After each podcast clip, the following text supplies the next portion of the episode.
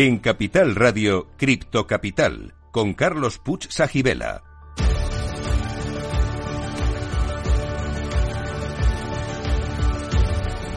Saludos a todos los criptocapitaleros. Para vosotros es este programa el primero de la radio española que te cuenta lo que nadie te está contando sobre la tecnología blockchain y el mundo cripto.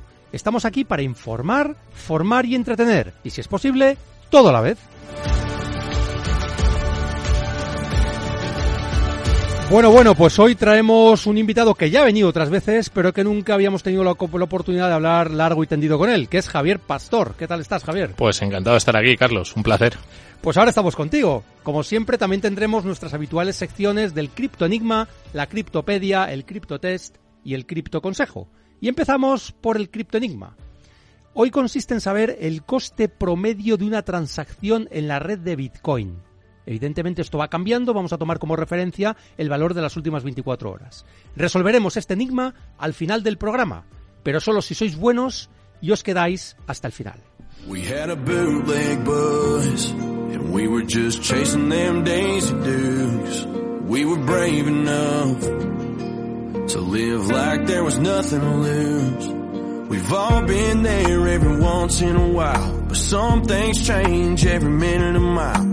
Made a little trouble, had a lot of fun. Round here we all grew up, and a party around a fire, running dirt roads, way out yonder where the green grass grows. Come Couple of quarters cause your gas ain't cheap, to get your first love in your shotgun seat. And look at us now, man. Estás escuchando Crypto Capital. Some got. It takes a whole lot of God, a little bit of love, but we all settle down and we all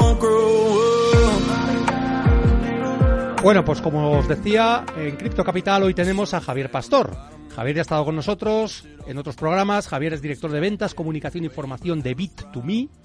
Y bueno, pues mmm, habrá gente que a lo mejor no haya escuchado los otros programas.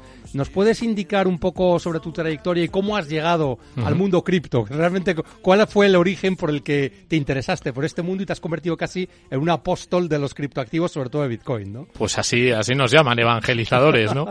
bueno, pues eh, yo la primera vez que escuché sobre Bitcoin fue en el año 2012, en un viaje que hice a Tailandia. Sí. Aunque ya había leído previamente en un, en un periódico, bueno, pues un artículo que hablaba del dinero mágico de Internet y lo que prometía. Y en aquel momento, pues desgraciadamente no le presté mucha atención, como yo creo que nos pasa a muchos Sí. cuando eh, tenemos nuestro primer contacto. Pero al volver de ese viaje, estaba viviendo en Londres, eh, descubrí a un autor, a un divulgador que se llama Andreas Antonopoulos, que le Sí. conocéis todos aquí del ecosistema. Y literalmente, bueno, eh, me obsesioné, vi todos los vídeos, todos los podcasts, todas las charlas que tiene, que son increíbles y Por que cierto, además... muy recomendables ¿eh? para toda la audiencia. ¿eh? Totalmente, porque además están eh, enfocadas desde mi punto de vista de, de- desde una visión muy eh, cercana, ¿no? Más social, humanista, histórica. Hablamos de una tecnología con la que hemos interactuado desde hace miles de años, como es el dinero y cómo ha evolucionado y las características y propiedades que ha tenido que tener. Entonces él hablaba de, de Bitcoin, de la filosofía que esconde y en aquel momento, bueno, pues esta- al estar en Londres trabajando en otra industria que no tenía nada que ver, eh, pensé en, en ver qué se estaba haciendo en España eh, respecto a este, a este ámbito. Entonces Sí. descubrí Bit2Me, busqué en Google eh, qué exchanges hay en España. O sea, Ya. literalmente lo hiciste así. Literalmente. Está Es bien me, esto, me ¿eh? acuer- me acuerdo eh, que le envié un mail a Andrei, Sí. un poquito con lo que estaba haciendo en, el, en la empresa donde trabajaba, que se llama Evolites, que era una empresa de fabricantes de controladores de MX, que son, bueno, pues unos eh, utensilios de hardware para controlar las eh, cabezas móviles en conciertos, en teatros, Ah, nada ya. que ver. Pero hice un canal de YouTube Sí. eh, donde me dedicaba a divulgar sobre el funcionamiento de esas consolas. Entonces lo envié a Andrei y Leif, que son los fundadores de Bit2Me, lo vieron y dijeron, "Oye, este chico tiene dotes de comunicación, sabe explicar cosas complejas de forma sencilla, Ajá. necesitamos a alguien que venga y que nos ayude en ese sentido, ¿no? Y me cogí un avión, estuvimos reunidos en, en el hotel ahí en Avenida América y me dijeron, mira Javi, el trabajo que hay para ti en este momento es ir a puerta fría a vender a través, eh, bueno, en los locales, en estancos, tiendas de informática, locutorios, un Sí. servicio que se llamaba Ticketbit que permitía comprar cupones canjeables por Bitcoin en la plataforma de Bit2Me. No, yo recuerdo aquello, ¿eh? O sea, realmente hizo algo de, hiciste algo de ruido, ¿eh? Bueno, realmente, de hecho, de ¿eh? hecho estuvimos, estuvimos dos años pateándonos todas las ciudades de España, dimos 500 tiendas de, de alta. Hoy, eh, por desgracia, digo, aunque por, porque le guardo cariño al servicio, ya no existe porque eh, tocaba el dinero en efectivo y el dinero en efectivo en este ecosistema sabemos todos que tiene cierta dificultad. Ujú. Y bueno, pues me trasladé ya al equipo de Bit2Me, eh, al, al resto de herramientas, al wallet, a la divulgación, a la formación, a las ventas, ¿no? Y, y ahora estoy pues centrado en la parte de OTC, que sería para compras a partir de 100.000 euros con clientes eh, persona a persona, que Sí. les explico cómo funciona Bitcoin, cómo lo tienen que custodiar, cómo lo tienen que, que guardar, etcétera, ¿no? Entonces, bueno, ahora la empresa ha evolucionado muchísimo desde el año 2014 que, que se puso ese, ese, ese punto de inicio, ¿no? Sí, ese de, hito, ¿no? de Andrei Leif. Siempre, la, a mí me gusta la historia de Andrei porque él lo que hacía era comprar cajeros que costaban entre 6.000 y 8.000 euros antes Sí. de conocer a Leif y los ponía pues en diferentes ciudades, ¿no? Entonces, bueno, pues iba haciendo negocio. Él se gastó entre 200 y 300 Bitcoin de entonces Adiós. para poder eh, financiar ese, ese proyecto, ¿no? Claro, claro, claro. claro. Y claro, de repente apareció Leif que hackeó, en el buen sentido, la red de cajeros de Halcash, que eran más de 10.000 cajeros en España, Sí. con un sistema que te enviaban un código al teléfono móvil y con ese código ibas a un cajero y sacabas el dinero en efectivo de la venta de los Bitcoin que hicieras en Bit2Me. Entonces Andrei y Le se conocieron bueno. ahí y dijeron, oye, aquí hay un... Andrei dijo, ostras, este tío acaba de establecer una red de 10.000 cajeros y yo me estoy gastando 6.000, 7.000, vamos a asociarnos. Y ahí empezaron con, con Bit2Me. Tuvieron ese primer momento hasta el año 2017-18, ese, ese momento de subida del mercado. Tuvieron una oferta eh, de un fondo israelí que les Sí. ofreció 600.000 euros en aquel momento para comprar la empresa. Ajá. Dijeron que no, reinvirtieron todas las ganancias, contrataron a gente, yo ahí fue cuando me incorporé. Y, y a día de hoy pues somos entre 120 y 130. Cuando llegamos a ser en el año 2021, en el mejor momento, casi 300 empleados. Sí. Hemos tenido que hacer ajustes porque Por el el año cripto 2022... invierno, ¿no? Por el Justo. invierno. Está claro. Y ahora mismo, pues eh, somos, desde mi punto de vista, el, el exchange número uno en España.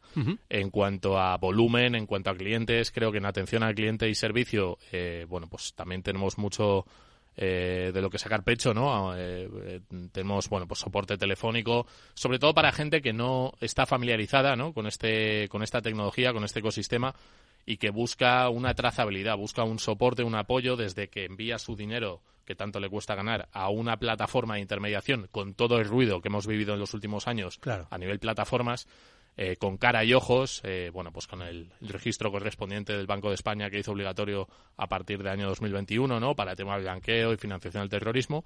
Luego tuvimos, eh, bueno, pues propuestas de diferentes eh, fondos, de diferentes eh, eh, players y hace seis, ocho meses, bueno, pues Telefónica dio el paso, vio que Bit2Me es una empresa estratégica en lo que está por venir a nivel financiero tecnológico y forma parte del accionariado, así como eh, Inverscorp, que es un fondo saudí, y eh, la Fundación Cardano. Entonces, bueno, estamos en un momento ahora eh, mm, muy bueno porque hemos preparado una infraestructura, una plataforma muy completa que no teníamos en el año 2020, que no teníamos en años anteriores. Y me refiero con esto pues a una plataforma de trading de alta frecuencia, eh, donde puedes establecer el, el, tie- la- el tiempo que quieres visualizar la cotización de los criptoactivos. Tenemos más de 250 criptomonedas listadas, Bitcoin por supuesto. Claro. Eh, tarjeta con Mastercard, donde puedes utilizar para hacer pagos, e-commerce y una serie de servicios que nos preparan para el bull market eh, que está a las puertas. ¿no? Sí, que es- está llegando ya estamos ya. dentro ya. Sí, está llegando ya. Oye, toda esta historia que nos cuentas es fascinante. Estás, estás hablando de una empresa que realmente ha sido una de las primeras en, o la primera, como bien dices, en bueno, pues en llevar esta, eh, los criptoactivos a la, a la- digamos a la gente común. Pero es verdad que todavía queda mucho camino por recorrer. Has hablado antes de un servicio que estabais ofreciendo a inversores con una cierta cantidad de dinero, por encima de 100.000 euros. Explícanos un poco ¿Por qué sigue siendo tan difícil que la gente decida que Bitcoin o los criptoactivos son una alternativa para diversificar su patrimonio? Bueno, pues, eh, pues eh, muy buena observación. A ver, yo creo que en estos años sí que ha habido una evolución de la percepción que tiene el mercado eh, con respecto a Bitcoin. Y hablo de inversores tradicionales que yo he seguido y que admiro, que crean contenido, que son líderes de opinión Sí. y que han cambiado, mm, diría 180 grados, la visión que tenían de Bitcoin y del mercado en general eh, para tener una posición en, en una cartera, ¿no? Eh, hasta ahora yo creo que Bitcoin y los criptoactivos siempre se ha hablado de especulación, eh, de que no está sostenido en nada, de que no hay nadie detrás, de que no lo puedo utilizar para pagar un café y, que, y que eso le lleva pues un poco al, fracaso. Sin embargo, mientras todo esto se comentaba, sobre todo, eh, bueno, pues en, en, lo visto en canales de televisión o, en, algún medio, eh, te das cuenta de que países, por ejemplo El Salvador, han adoptado Bitcoin como dinero de curso legal con Bukele en el año 2021 o que más recientemente, esto hace 25 días literalmente, se aprueban nueve ETFs eh, por parte de los fondos de gestión de patrimonio más importantes del, mundo, como BlackRock, Fidelity, Wisdom Tree, en Estados Unidos, ¿no? Entonces, claro, esto, eh, y lo hablábamos antes de, que empezáramos a, la conversación, eh, Carlos, si tú te vas a Google y tú buscas el interés que hay del ciudadano medio hmm. en Bitcoin, a día de hoy, te pones a Google Trends y pones Bitcoin, está en mínimos históricos. ¿Y por qué crees que pasa esto? O sea, ¿por qué está en mínimos históricos? Pues, pues yo creo que eh, un poco como en los ciclos anteriores, Bitcoin ha funcionado eh, sobre todo con un mercado minorista, un mercado retail, aunque es verdad que hemos tenido algún jugador institucional como Michael Saylor con MicroStrategy, eh, los, con hermanos Wood, los hermanos Winklevoss. Ha habido, ha habido casos, pero no ha sido algo masivo, ¿no? Eh, ha tenido en los medios, ya digo, CNBC, Fox News, etcétera, pues ha, sido vilipendiado, atacado, eh, señalado.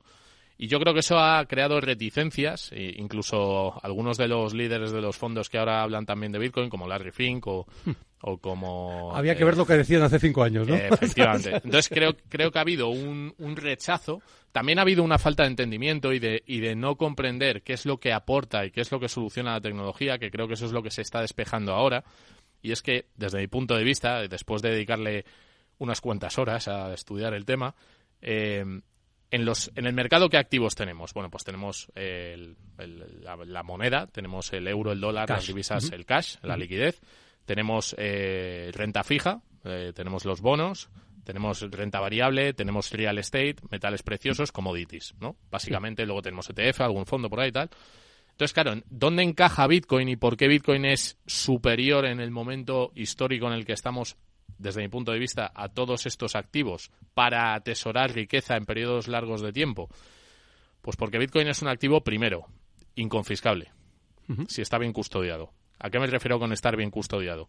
Bitcoin funciona con un sistema de eh, clave privada o semilla que consiste en 12 o 24 palabras que, que tienes que establecer o que se establecen cuando inicias eh, la apertura de un monedero nuevo que te va a permitir almacenar tus llaves privadas, no tus bitcoins. Eh, o tus bitcoins, sino los, tus llaves los bitcoins están en la blockchain realmente, Correcto. ¿no? No, están en tu clave ni en tu monedero físico, ni mucho menos. Eso es, tenemos unos nodos distribuidos en toda la red que almacenan esa base de datos que es la cadena de bloques y en esa cadena de bloques hay direcciones que tienen eh, asociada una cantidad de bitcoins. Si sumamos la cantidad que tienen las direcciones, eh, cada dirección nos dará el circulante total de Bitcoin. Bueno, pues lo que tú tienes en el wallet es una llave que te permite mover la cantidad que hay asociada a una dirección a otra dirección distinta. Y si tú eres el custodio, si tú eres el propietario final de esa clave, eres el poseedor absoluto del activo. Es decir,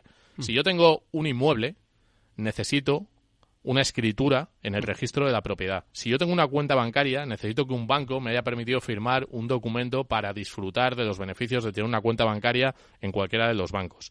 Si tengo un fondo, acciones, bonos, dependo de un tercero que custodie ese activo y que en un momento determinado con las leyes en la mano. me permita disponer de él, exacto. Me permita disponer de él o al Estado disponer de ello. Eso es, eso es. Es. Entonces, primero, Bitcoin lo que redefine, esto lo explica muy bien Álvaro de María, eh, la filosofía de Bitcoin es los derechos de propiedad. Yo tengo propiedad absoluta de un activo, que eso no había sucedido nunca.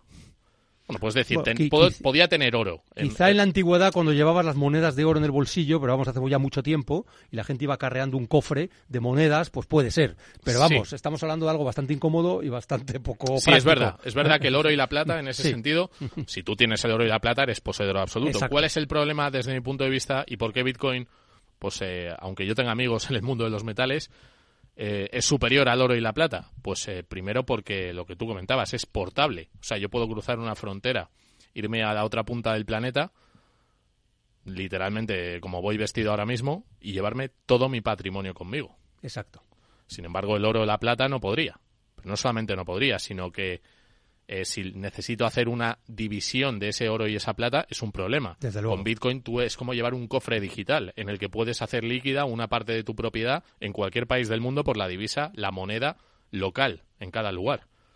Eso es algo increíble. Es que es algo único en la historia. Es que yo creo que la gente no es consciente de eso. O sea, la, la, crítica que puede haber es, bueno, lo puedes hacer líquido siempre y cuando se pueda convertir ese Bitcoin en otra moneda que te lo permitan y tal y cual. Ahí entraríamos en otra discusión, ¿no? Uh -huh. Pero, o que se hunde Internet, pues si se hunde Internet eh, tendremos otros problemas más graves que, uh -huh. que el conservar nuestros, nuestros Bitcoins, ¿no? Entonces, a la gente que es tan escéptica, porque toda esta ventaja quizá la pueden entender, pero siguen diciendo, bueno, sí, pero, pero yo prefiero mi euro en el bolsillo, que voy a la tienda de la esquina y me lo aceptan y todo el mundo sabe que eso tiene ahí un valor de intercambio, ¿no? Pues Carlos, yo, yo creo que estamos en una macro transición. ¿vale? A mí me gusta muchísimo la historia y los fenómenos eh, puntuales que han ocurrido en diferentes momentos concretos, tecnologías que han cambiado literalmente el curso de la historia. Entonces eso eh, ha pasado anteriormente. No, bueno, no, Internet es una de ellas, está in, claro. Inter, claro, eh, aquí, aquí tenemos dos variables. Tenemos el acceso a la información y uh -huh. la lógica de la violencia. Entonces, la lógica de la violencia, ¿en qué momentos podríamos decir que han cambiado de forma sustancial? Pues, por ejemplo, en las polis griegas o en el Imperio Romano, con el manejo de los metales para hacer armas más sofisticadas y tener una superioridad, superioridad militar contra otros imperios, ¿no? Eh, en aquel momento también se organizó, se estructuró una forma de transmitir el conocimiento, no de forma verbal, que se uh -huh. perdía muchísimo contenido, muchísima, Valor. muchísimo saber, eh, sino que, que, bueno que empezabas a utilizar pues una forma escrita, ¿no? Eh, los egipcios también lo, también lo hicieron y en Mesopotamia. Pero bueno, se empezó a estructurar. Eso aceleró eh, el saber socialmente reconocido, el conocimiento que la, que la sociedad iba absorbiendo. Eso volvió a ocurrir eh, del paso de la Edad Media a la Edad Moderna, con, uh -huh. con la imprenta de Gutenberg y la difusión no solamente de la ruptura de Lutero con, con la Iglesia Católica y cómo había funcionado el mundo durante mil años, con, con ese fork y esa guerra de los 30 años, eh, la paz de Westfalia y todo lo que conllevó aquello. Eh, sino con la idea, con la difusión de ideas alternativas eh, a, a formas políticas. Ahí estaba eh, Maquiavelo, Thomas Hobbes, eh, Bodín, estaba pues, pues una serie de filósofos que cambiaron. Y a día de hoy, ¿qué es lo que tenemos? que tú lo has mencionado, tenemos Internet que cambia la forma de conectarnos, de comprender la realidad que nos rodea y de absorber conocimiento desde cualquier parte del mundo con la persona o con, o con la entidad que queramos tener esa relación de comunicación y de aprendizaje. Y eso cambia literalmente cómo nos hemos formado en el siglo XX con la televisión, la radio y la prensa y con el sistema educativo de Estados-nación que ha habido en el siglo anterior. Y la lógica de la violencia, comentaba las, la forja de los metales en, la, en, en, en la, el Imperio Romano, las polis, hablamos de la pólvora en, en, a partir sí. del siglo X, siglo XI. Cierto. Eh, los arcabuces, los cañones, que, que bueno, que te habían, pro, a lo mejor te habían protegido las murallas, los castillos durante mil años, pues eso se terminó. Claro, y no eso servía. tuvo que redefinir la forma de enfrentarse a otros ejércitos. Y ahora que tenemos que la total y el total y absoluto poder que tiene que tener el Estado para ejercer la violencia sobre los ciudadanos, para tener el poder absoluto y poder eh, llevar justicia, se ve desafiado por una tecnología inconfiscable. Uh -huh. en el, y esto lo, lo, lo, comentaba Thomas Hobbes en el, en el capítulo 29.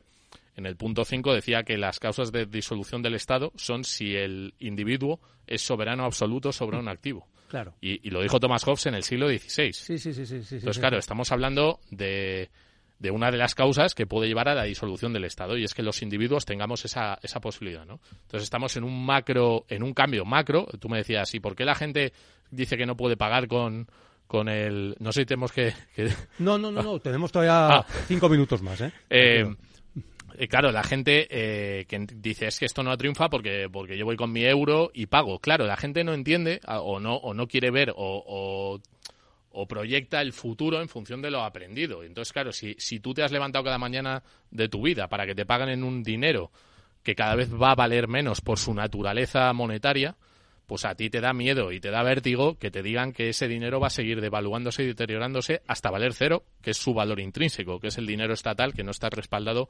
absolutamente en nada, ¿no? Bueno, y que lleva y que lleva mmm, siglos mmm, dejándose el valor a girones, porque yo el otro día vi una estadística de un dólar, lo que se podía comprar con un dólar hace 100 años, ahora eh, te hacen falta 100 dólares. Uh -huh. O sea, que imagínate una desvalorización del 99%. Pero tú, pero o sea, tú fíjate, es que... eso en el último siglo, pero tú, si tú te vas a los últimos últimos 40 años, por ejemplo, y ves el, la renta disponible que había de la gente que se emancipaba de sus eh, casas y que se compraba su primera vivienda, eh, bueno, pues el ratio o el gap que había entre la renta disponible y el precio del inmueble ha aumentado un 600% a día de hoy. Es una barbaridad. Entonces, eso. estamos hablando de que una persona joven, para emprender y para tener un proyecto de vida, no tiene la capacidad, pero no porque no porque no valga o esté mejor o esté mal mal preparado o porque hay una Exacto. situación, sino porque la divisa, la moneda es de tan es tiene una propiedad que no eh, le protege, que es la de almacenamiento de valor,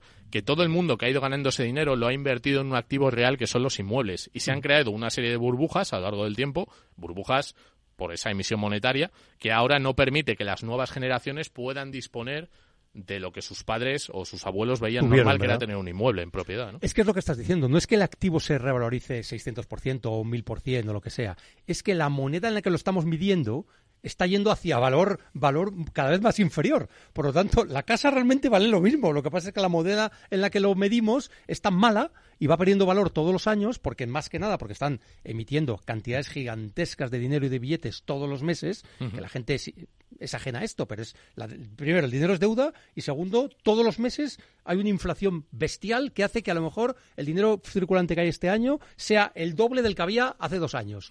Es que esto es insostenible. O sea, Claro, es insostenible. El tema es cómo acaba esto, en qué momento acaba esto y qué puedes hacer tú para protegerte en esta transición. Claro. O sea, lo que tú decías antes, yo no puedo ir a pagar con Bitcoin a, a un sitio por la calle, es verdad.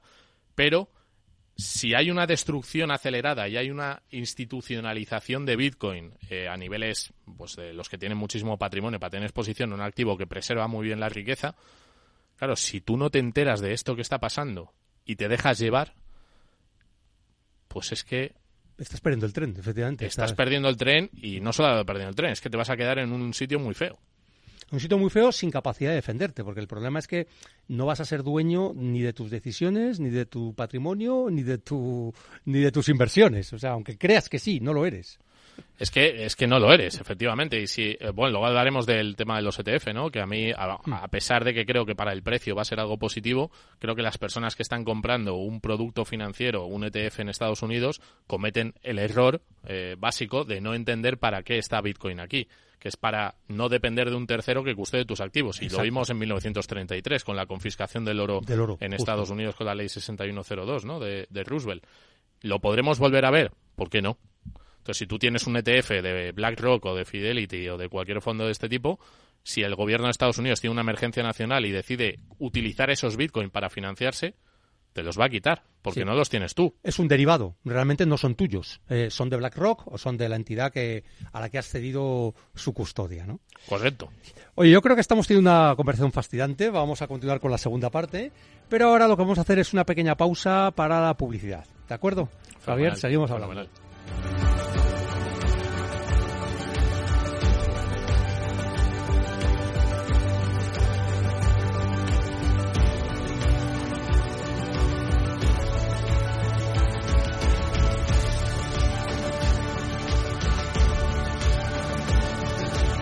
Cripto Capital con Carlos Puch Sajibela.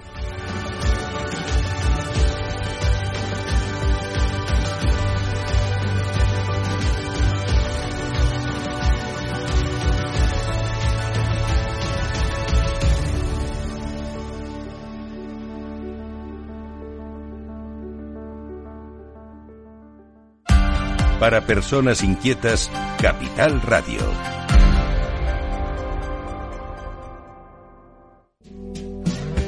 Chase that Chattanooga freight.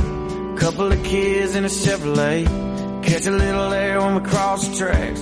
Sipping on something from a paper stack. You hang your shirt on that maple limb. Slipping through the moon to the river bend. Wasn't very long, I was jumping in, jumping in. I guess I'm En Capital Radio, Cripto Capital con Carlos Puch Sajibela.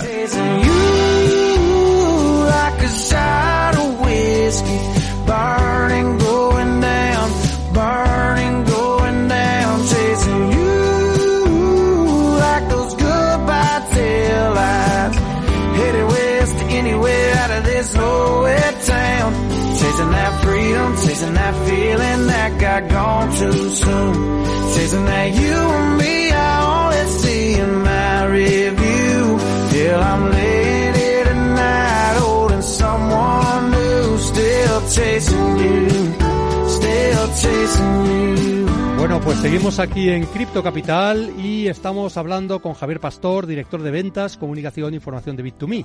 Y antes del descanso de la pausa estábamos hablando de la revolución que supone Bitcoin, de la historia del dinero.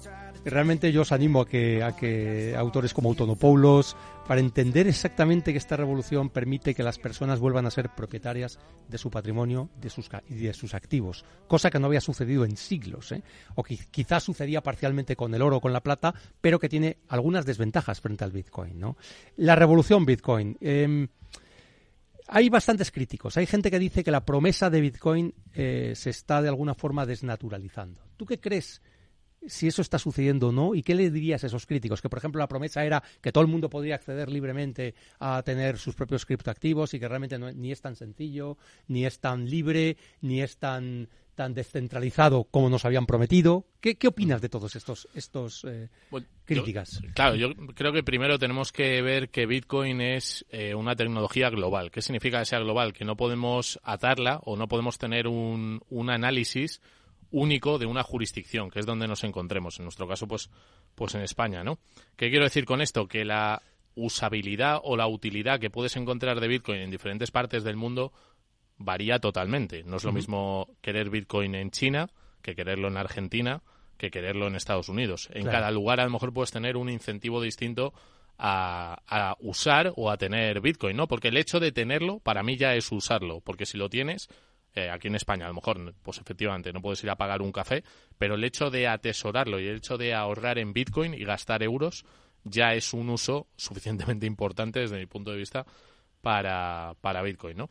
Entonces, eh, se le critica a, a Bitcoin eh, desde el punto de vista de que no ha triunfado de, o de que no ha conseguido el objetivo. Bueno, yo creo que estamos muy temprano todavía, ¿no? Que mm, si a alguien le hubiesen dicho hace 10 años que Bitcoin iba a ser adoptado como dinero de curso legal por un Estado-nación y iban a haber aprobados nueve ETFs en Estados Unidos, que evidentemente desde mi punto de vista eso no es el objetivo de Bitcoin, pues diríamos que está, estamos locos, ¿no? Es muy difícil, y antes lo hablábamos también, predecir cómo estará Bitcoin dentro de 10 años, porque si realmente seguimos con una tendencia de deterioro de las monedas estatales actuales y una apreciación importante del, del precio de Bitcoin en estas divisas, eh, yo creo que no habrá nadie en su sano juicio que rechace recibir un pago en Bitcoin en cualquier lugar del mundo. Creo que se puede conseguir, eh, se puede convertir en un patrón monetario a futuro. Pues hombre, mm, yo creo que sí, porque, pues eso, desde el punto de vista de, de la tecnología, creo que se van a poner encima de la mesa nuevos avances que van a permitir escalar la tecnología, hacer micropagos o pagos eh, muy pequeños, por un lado, aunque ya tenemos Lightning Network, ahora estamos hablando de Liquid y de otros sistemas que, que son interesantes. Pero es que además el, el repudio que va a haber al resto de monedas, incluido el dólar, incluido el euro, creo que va a ir creciendo con el tiempo, ¿no? Eh, estamos viendo además una fractura, una ruptura del acuerdo de Bretton Woods después de la Segunda Guerra Mundial, donde hay una, una, una serie de países que no se sienten cómodos con ese modelo eh, con el que ha funcionado el mundo. eh, Sí, con el patrón dólar, digamos, liderado ¿no? por Estados Unidos y estamos viendo pues eh, la alineación de los BRICS, se está hablando de monedas alternativas. Yo, yo no creo que, que vaya a haber una moneda que una moneda estatal tal y como las hemos conocido que sustituya al dólar. Creo que eso es desde mi punto de vista im- im- imposible, ¿no? Primero porque los países que se están alineando no tienen mucho en común, más allá de que dominen una gran parte de los recursos naturales, de las materias primas, pero a, nivel político y a nivel eh, fiscal, económico, eh, tienen bueno pues líneas muy muy diferentes no entonces si entre ellos no pueden confiar y la India con China con Rusia con Sudáfrica con Brasil mm, con Arabia Saudí que son países completamente distintos pues hombre el utilizar un patrón neutral que les permita transaccionar y hacer pagos de grandes cantidades de materias primas como puede ser el petróleo el gas un portaaviones. Eh, pues tiene todo el sentido, ¿no? Utilizar una, una moneda que además no tenga costes de traslado, que sea auditable, que sea transparente. Entonces, claro, en el momento en el que haya un clic en el que un grupo de estados acepte utilizar Bitcoin como moneda patrón de intercambio a nivel estatal, pues claro, estamos en otro escenario. ¿Puede llegar a ocurrir? Pues yo no veo por qué no, la verdad. Yo creo que tiene mucho sentido lo que dices. Lo que pasa es que es verdad que hay muchas opiniones discordantes. entre otras, hay teorías de la conspiración que lo que dicen es que dado que hay un misterio acerca de quién creó, quiénes crearon Bitcoin, Satoshi Nakamoto todavía no se sabe exactamente quién fue, etcétera, hay teorías que dicen que bueno lo ha creado la NSA, por ejemplo, eh, con el objeto de acostumbrar a la gente al dinero digital y luego dar el cambiazo por las monedas de los bancos centrales digitales y entonces así ya todos controlados para siempre. ¿Tú qué crees de, que, sobre esta teoría? ¿Qué, piensas? Eh? No, no, te creas que está... O sea, quiero decir que hay gente que, la, que, la, lo piensa. ¿eh? sí, sí, sí, sí, además los, los conozco. Claro. Eh, a ver, el SHA-256, que es el sistema criptográfico que protege la red de Bitcoin, es un invento de la NSA en el año 2001. No digo, no digo, que no. Ahora, eh, que las tecnologías que componen a Bitcoin, que no solamente es el SHA-256, sino que eh, es el Proof of Work, que es el, árbol de Merkel, son una serie de tecnologías que combinadas eh, llegan a ser Bitcoin. A mí nadie me puede demostrar que fue la NSA quien creó Bitcoin. vamos, es mucho más lógico decir que pudo ser Hal Finney o que pudo ser alguno de los desarrolladores que estaba en los primeros foros, ¿no? esa primera transacción que recibió de Bitcoin que, decir que fue la NSA. Eh, a ver, hay gente que, que cree que el sistema actual, eh, por ejemplo, desarrollado por una empresa estadounidense como puede ser Ripple, con XRP, que podría ser un enlace, un conector de la CBDC. Pues hombre, yo no sé qué interés tiene eh, Rusia o China o la India en utilizar un sistema desarrollado por una empresa estadounidense utilizando un token de esa red. No, no, no le veo mucho sentido, pero vamos, que, que si se hace me da lo mismo. O sea, quiero decir, si se utiliza cualquiera de las otras criptomonedas, incluida Ethereum, Cardano, la que queramos, para conectar a la CBDC, pues oye, ánimo a todos los que decidan usar ese modelo, eh, que yo creo que los que tenemos claro lo que es Bitcoin usaremos el modelo de Bitcoin. ¿Quién lo creó? Pues yo creo que Mm, da lo mismo. Eh, Bitcoin al final es un white paper de nueve páginas con unas instrucciones, con un, con un código, con unas reglas que todos tenemos que cumplir cuando usamos el protocolo. Independientemente de quién lo haya escrito. O sea, eso no, no va a cambiar. Incluso aunque Satoshi Nakamoto saliese a la luz y fuera alguien que todos conocemos, ni siquiera él mismo podría cambiar el funcionamiento y el protocolo de Bitcoin. Entonces, todas estas teorías conspirativas o alternativas de proyectos para conectar la CBDC pueden ser reales, pues no te digo que no. Pero desde mi punto de vista, lo que quieren los fondos estadounidenses es quedarse Bitcoin.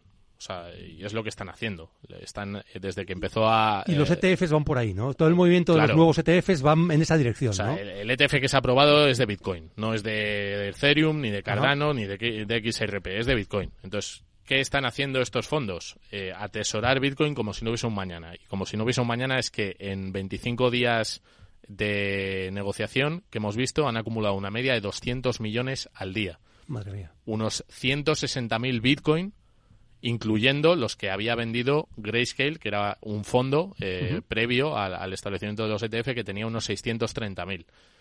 Entonces, eh, mientras la gente no se está dando cuenta, estos fondos que saben y han entendido lo que es Bitcoin, porque si no, no hubiesen aplicado y no estarían acumulándolo como si no hubiese un mañana, están absorbiendo todos esos Bitcoin que está vendiendo el, el usuario retail que veíamos antes que mm, con el análisis de cadena lo que estamos viendo es que los pequeños inversores están vendiendo a lo mejor con una ganancia si compraron en 30, en 40 o compraron en 60 y ya ven que las pérdidas no son tan grandes y se lo están entregando literalmente a estos fondos, ¿no? Que son fondos que no han venido aquí a jugar, no han venido aquí a ver si sube mañana un 5%. No, no, esta gente lo que hace con este tipo de activo es lo atesora y lo guarda 10 años, a 10 años vista o más. Entonces estamos hablando de que son aspiradoras de Bitcoin, de un activo finito, escaso, matemáticamente limitado, que se están quedando y están atesorando. Entonces, el, bueno, el que quiera montarse en, otras películas, pues oye. Bueno, lo que pasa es que independientemente de que las teorías conspirativas sean o no ciertas o quién creó el Bitcoin o no, que como, como dices tú realmente no es tan relevante, eh, lo que sí es cierto es que hay un movimiento a favor mm, o promovido por los estados a favor de las monedas digitales de los bancos centrales, las CBDCs, que para, a mí me parecen un espanto personalmente, me parecen el mayor ataque a la libertad individual que ha habido en mucho tiempo. Eh, no sé qué opinas tú, pues, lo compartimos, pero que realmente puede haber mucha gente crédula que al igual que ha aceptado que ahora se paga normalmente con tarjeta de crédito o los datos están digitalizados y como quiere ahora Hacienda imponer la digitalización de todas las facturas que existan, etcétera, pues una transición normal, pues en lugar de llevar billetes en, la, en el monedero, pues tengo mi CBDC, pues qué hay de malo en eso, ¿no? O sea, pueden pensar. Y de hecho podrían tener éxito, es más, yo tiendo a pensar que sí van a tener un cierto porcentaje de éxito, por desgracia. Sí, sí, yo creo que se acabarán introduciendo de una forma o de otra, ¿no? Eh, a ver, yo creo que aquí hay una batalla entre el poder político y el poder financiero. ¿Por qué? Porque a día de hoy los bancos centrales son el prestamista de última instancia, pero están teniendo que prestar eh, al Estado a través de la compra de deuda eh, directamente o eh, o a través de los bancos, ¿no? Entonces, los bancos comerciales ahora mismo son dueños de los depósitos de los ciudadanos. De lo que estamos hablando aquí es de que el Banco Central te diese una alternativa como sería tener el dinero en efectivo, que en realidad no está metido en ninguna cuenta bancaria, sino que está en cash, pues ese cash, que es un pasivo del Banco Central, lo digitalicen, le quiten esa capa de privacidad, aunque el Banco Central Europeo, el otro día vi un documental de, de unos chicos que hacen vídeos que fueron al Banco Central Europeo a hablar de la CBDC, y decían que no, que no, que la privacidad va a estar por, por encima de todo. Garantizada. Entonces, claro, el que se lo crea, pues oye, eh, allá él.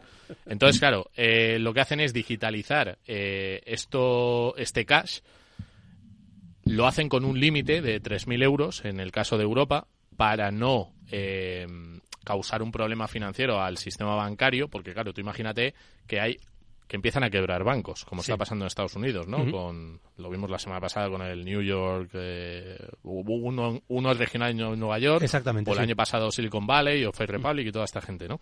Entonces, ¿qué pasa? Que si empiezan a quebrar bancos y el poder político tiene que salvar a estos bancos emitiendo deuda y poniéndola sobre los hombros de todos los ciudadanos, va a llegar un momento en que la gente se va a cabrear. Entonces, el Banco Central y los estados dirán, oye, para que esto no tenga tanto riesgo de contraparte y si tú decides dejar tu dinero en esos bancos sea decisión tuya, nosotros tenemos una alternativa que es tener tu dinero conectado al Banco Central y ahí no hay riesgo de contraparte. No te vamos a dar intereses, no te vamos a pagar ningún incentivo, pero no tiene riesgo de que si ese banco quiebra pierdas todo tu dinero. Porque va a llegar un momento en el que no van a tener capacidad de rescatar a los bancos por el, por el monto que va a ser, que, que cada vez va a ser más grande.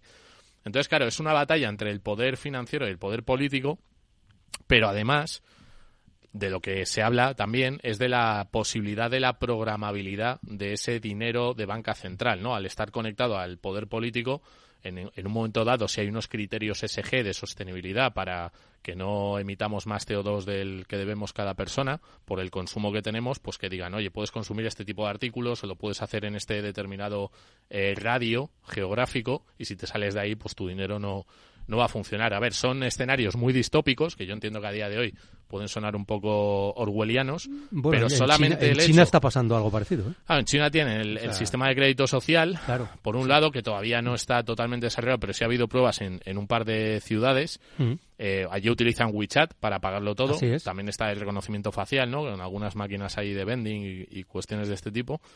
Eh, pero abre la puerta, abre la puerta a que el poder político pueda eh, programar en qué te puedes gastar tu dinero en función de los criterios que a ellos les parezca eh, mejor o peor.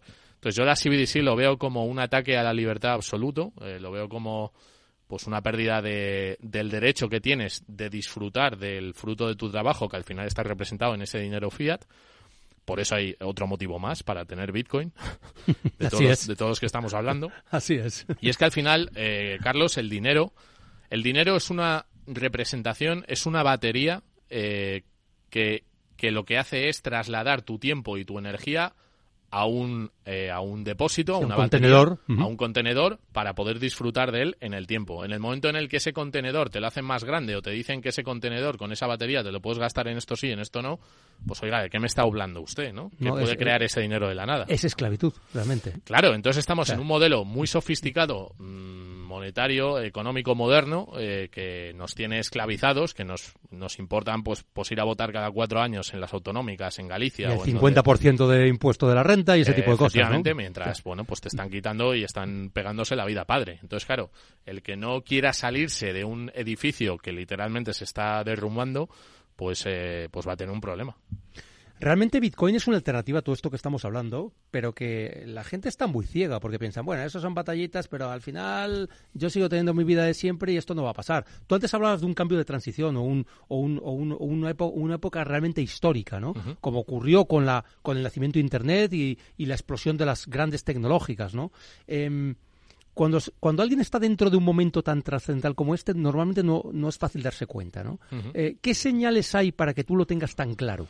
Pues a ver, hay dos libros que yo recomiendo. Uno es de Rey Dalio, eh, uh -huh. que habla de Changing World Order, ¿Sí? que te habla de los cinco últimos siglos, cómo ha ido cambiando el orden mundial y ha habido una serie de patrones que se han repetido, ¿no? Entonces, Rey Dalio lo que dice es que hay un ciclo de expansión de la deuda, un ciclo de saturación y un ciclo de declive. Sí. Y que en cada una de, eso, de, esas partes del ciclo hay una serie de eventos, acontecimientos que se repiten con diferentes tecnologías, diferentes actores, pero que, que riman, ¿no? Con España, eh, luego los Países Bajos, Reino Bien. Unido Uh -huh. y Estados Unidos, Estados ¿no? Unidos. Podríamos hablar. Entonces, ¿qué pasa? Que uno de esos factores eh, son la acumulación y la expansión de la deuda. Cuando esa expansión de la deuda no es sana, sino que es exponencial, y cada vez vemos que los déficits de los países, que es lo que se gastan eh, en comparación con lo que ingresan, cada vez son más grandes y la economía no es capaz de crear productividad de cada euro eh, que pide prestado, de cada dólar que pide prestado, ahí tenemos un problema, ¿no? Porque esa unidad de cuenta está empezando a dejar de hacer eh, su función. Entonces, eh, es- hay una gráfica muy buena, eh, bueno, hay una página que si buscáis se llama ¿Qué, pa- qué demonios pasó en 1971 con la ruptura del patrón oro? Desde entonces tú puedes ver que hay un- una distorsión gigantesca de un montón de patrones, ¿no? Y, y la deuda es uno de ellos. De- si, si os fijáis en la Reserva Federal, podéis entrar en la página web, tenéis gráficas que te, que te muestran la evolución de la deuda desde los años 50, 1950, hasta el año 2001. Desde el año 2001, cómo se inclina, cómo se va acelerando. 2008, la crisis financiera se inclina mucho más y desde el COVID ya ni te cuento. Entonces, ¿qué, qué ocurre? Que la deuda, tú lo decías antes, un euro, un dólar, es una unidad de deuda. Exacto. El dinero es deuda, que eso la gente no entiende. Tú no estás pagando Todo con es dinero, deuda, es deuda. Cada euro que circula en la economía es deuda que se debe pagar en un momento determinado al emisor, que es el Banco Central o el Banco Comercial. Entonces, eso hay que devolverlo y eso tiene un interés. Y si ese interés cada vez es más grande, porque los estados van a, van a seguir teniendo necesidad de financiación. Entonces, claro, si tú tienes una inflación al emitir tanta deuda cada vez más alta, porque eso eh, al emitir más deuda y al financiar un sistema, eh, eh, un sistema eh, estatal que tiene una serie de gastos, de sueldos constantes, que lo tienes que sostener con la actividad privada productiva, si eso no está acorde y tú sigues gastándote dinero y haciendo cada vez más grande el déficit, contratando a más funcionarios, a más empleados públicos, No, gastándote más de lo que se genera. Correcto. Lo que vas a hacer es un deterioro continuado de la unidad de cuenta de esa deuda, Exacto. de esa divisa. Entonces, ¿qué pasa? Que va a llegar un momento que los bancos centrales, como están haciendo ahora, suben tipos de interés para, para controlar esa inflación, pero claro, los estados no gastan menos, gastan lo mismo, gastan más. O y más. no estamos en una crisis. Entonces vas a seguir profundizando en el problema. ¿Qué ocurre cuando profundizas en el problema? Pues que si tú bajas tipos de interés y tu deuda no es atractiva para que la- el mercado la compre, hay un repudio de esa deuda y tienes un problema muy grave porque no puedes financiarte. Y el último comprador pues, es el Banco Central Europeo, que ya ha dicho que a partir del 2025 dejará de comprar deuda, como lleva diciendo desde el año Sí, 2010. seguramente se desde- des- desdecirá o des- des- pero Justo. como se diga, ¿no? Pe- Pero se irá, se irá deteriorando cada vez más. Entonces, eh, claro, tú en ese escenario eh, tienes un activo como Bitcoin que está invitando a la gente a aparcar riqueza fuera de un sistema que se está desmoronando con unidades finitas y autocustodia que te permite moverte geográficamente a cualquier parte del mundo. Entonces, claro, si tú ves además el- la revalorización que ha tenido Bitcoin en los últimos 15 años y la adopción que está teniendo, pues, pues claro, es que se están juntando esas variables. Hablaba de la deuda, hablaba de un liderazgo débil.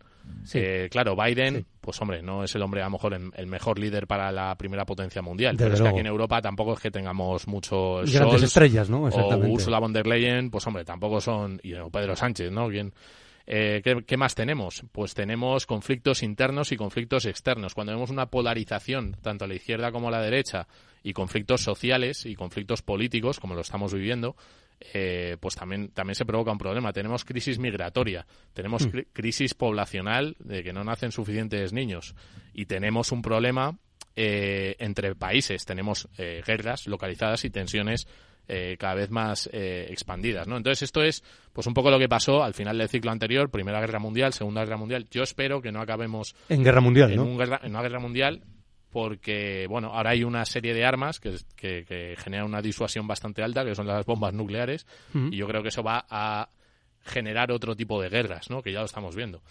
Y esos son, esos son los esos son los síntomas más claros de la fase de declive de la caída de esa moneda de reserva que es el dólar o está siendo el dólar que esto no, no pasa de la noche a la mañana esto pueden ser 10 15 20 años. Yo creo que en el 2008 empezamos con ello Sí. y ahora estamos, bueno, pues en una degradación continuada y, y- un auge de todos estos factores que cada vez pues se van a ir deteriorando más hasta que lleguemos a un nuevo orden, pues que esperemos que no sea a través de un conflicto, ¿no? Yo también espero que no sea a través de un conflicto. Eh, relacionado con lo que estás diciendo, que es súper interesante, yo creo que la audiencia lo va, lo va a valorar, está toda la especulación que hay sobre el precio de, acti- de criptoactivos, y el principal criptoactivo es el Bitcoin, ¿no? Entonces la gente se pone muy nerviosa porque sube a 60.000, baja a 15.000, luego vuelve a subir a 40 y pico mil, ahora estamos en 51.000. Eh, ¿Realmente tú crees que es tan importante ir vigilando la evolución del precio como si esto fuera un casino? ¿O hay alguna tendencia de base que es la, en la que nos tenemos que fijar, los ciclos que hacen que Bitcoin, por su propia naturaleza, vaya siendo un activo cada vez más valioso? O sea, ¿realmente cuál es, cuál es tu pensamiento al respecto? Bueno, yo creo que el, el- el catalizador o el, el desarrollo de Bitcoin en cuanto al precio es el factor de la escasez absoluta. Es la primera vez en la historia que matemáticamente tenemos un activo totalmente escaso. Solamente van a existir 21 millones de unidades, pero no solamente es escaso porque vayan a haber 21 millones de unidades, sino de que de las unidades que ya se han emitido, lo que puede pasar es que se pierdan. Se pierdan las claves privadas que dan acceso a sus Bitcoin para que se muevan. De hecho, ya se han perdido algunas, yo es, creo. de- es más que deflacionario, ¿no? Sí, sí. Entonces, Sí. eh, tenemos un activo escaso, finito, contra, medido, contra divisas infinitas. Sí, que se van devaluando continuamente. sí. Correcto. Entonces, y, y claro, aquí tenemos factores como, por ejemplo, el aprendizaje. Cuanta más, cuanta más gente estudia y entiende qué es Bitcoin, más gente lo quiere tener, más gente lo quiere atesorar y menos gente se plantea, bueno, lo compro y a ver si dentro de un año vale el doble. O sea, que ya no va por ahí, va más por, oye, yo me veo que esto está que el edificio no tiene unos cimientos muy sólidos, me voy a ir saliendo poco a poco Voy a protegerme, por, ¿no? por lo que pueda pasar. Y oye, eh, hay que si a- hay personas que diversifican, ¿no? Que tienen oro, tienen plata, tienen renta variable y tal, tener Bitcoin va a ser uno de los objetivos que se les está eh, trasladando a, a través de estos fondos a los clientes, ¿no? Tener un 1% de la gestión de los ETF que tienen. En el caso de BlackRock, pues de los 10 billones, 12 billones que gestiona, pues tiene un 60% en ETFs. Pues si hablamos de un, de un 1%, estaríamos hablando de 60.000, 80.000 millones de, de dólares que entrarían a Bitcoin. Pero es que hay gente que piensa que el precio de Bitcoin se va a mover por el capital que entre. Lo que la gente no entiende, a lo mejor, es que Bitcoin no se mueve, el precio de Bitcoin no se mueve por el dinero líquido que entre, sino que se mueve también en función de los Bitcoin disponibles que hay a la venta, los. Bitcoin, Bitcoin que hay en el margen Oferta. oferta. Claro, Entonces, claro, si los exchanges tienen aproximadamente unos 2 millones de Bitcoin y los mineros a partir del mes de abril van a empezar a minar la mitad, el 50% de los es. Bitcoin por el halving, eh, claro, tenemos una presión de compra constante de unos 200 millones de dólares cuando todavía cuando todavía no tiene las porque lo sé porque porque porque tenemos comunicación con ellos eh, los equipos de ventas, los gestores, los asesores no tienen la formación suficiente sobre Bitcoin para recomendar a sus clientes y sin embargo ya han, han ubicado un 0,05, Fidelity ya dijo que el objetivo era un 1 y el precio ha subido de 38.000 en esa primera caída que hubo eh, por la venta de, de Grayscale, estamos en 52.000. Sí. En- entonces, Cierto. claro, ¿qué es caro? Pues desde mi punto de vista, Bitcoin eh, dentro de 10 años, pues yo, mm, a ver, esto no es consejo de inversión, pero yo creo que lo veremos por encima del millón de dólares. Parece bastante posible. Sin, mucha dificultad. Pero no porque entre tantísimo dinero, sino porque va a haber tan poco a la venta. Es como, Exacto. es como si vendiéramos eh, un Es un piso shock en el, de oferta, en el barrio Salamanca. Exacto, Si en el barrio. Salamanca hay mil pisos, pero se vende uno a un millón y medio, el market cap o el, el precio de referencia es del piso que se ha vendido. Porque es el único líquido para poder comprar. Claro. Con lo cual se dispara. O sea, es- efectivamente. Es un shock de Pero. ¿qué pasaría si hubiese mil pisos y se vendieran 980 pisos al mismo tiempo? Que tendría que bajar el precio. Totalmente, Pues claro. aquí pasa lo mismo. Yo creo que lo has explicado muy bien. Eso lo que hace, lo que nos lleva realmente es eh, a que es interesante tener Bitcoin en nuestras carteras, mucho poco regular. En mi opinión, cuanto más mejor, pero no es un consejo de inversión, como siempre tenemos que decir, ¿no? Y yo no sé, Javier, ha sido una conversación muy interesante contigo. No sé si quieres dar algún mensaje último a la audiencia antes de pasar a la, a la despedida del programa. Pues eh, nada, que, que don't trust, verify, que lo que he dicho aquí que hay que verificarlo, eh, que se lean varios libros, los que he comentado ya, la filosofía de Bitcoin, en la Academia de Bit2Me tenemos un montón de información también para los que quieran profundizar más, es gratuito, y luego un libro de Lynn Alden, que es Broken Money, que me he leído hace poquito y que también está, está bastante bien, ¿no? Hay otro que se llama el patrón Bitcoin. De Saifideas Aumus. Exactamente, que también es muy interesante. Tiene tres ahora. Tiene el patrón Fiat, el patrón Bitcoin y, y el sistema capitalista. O, y están bien los tres. Están bien. Genial, pues oye, ha sido un placer estar con Javier Pastor, em, director de ventas y comunicación e información de Bit2Me. Vamos a hacer una brevísima pausa para ya finalizar el programa.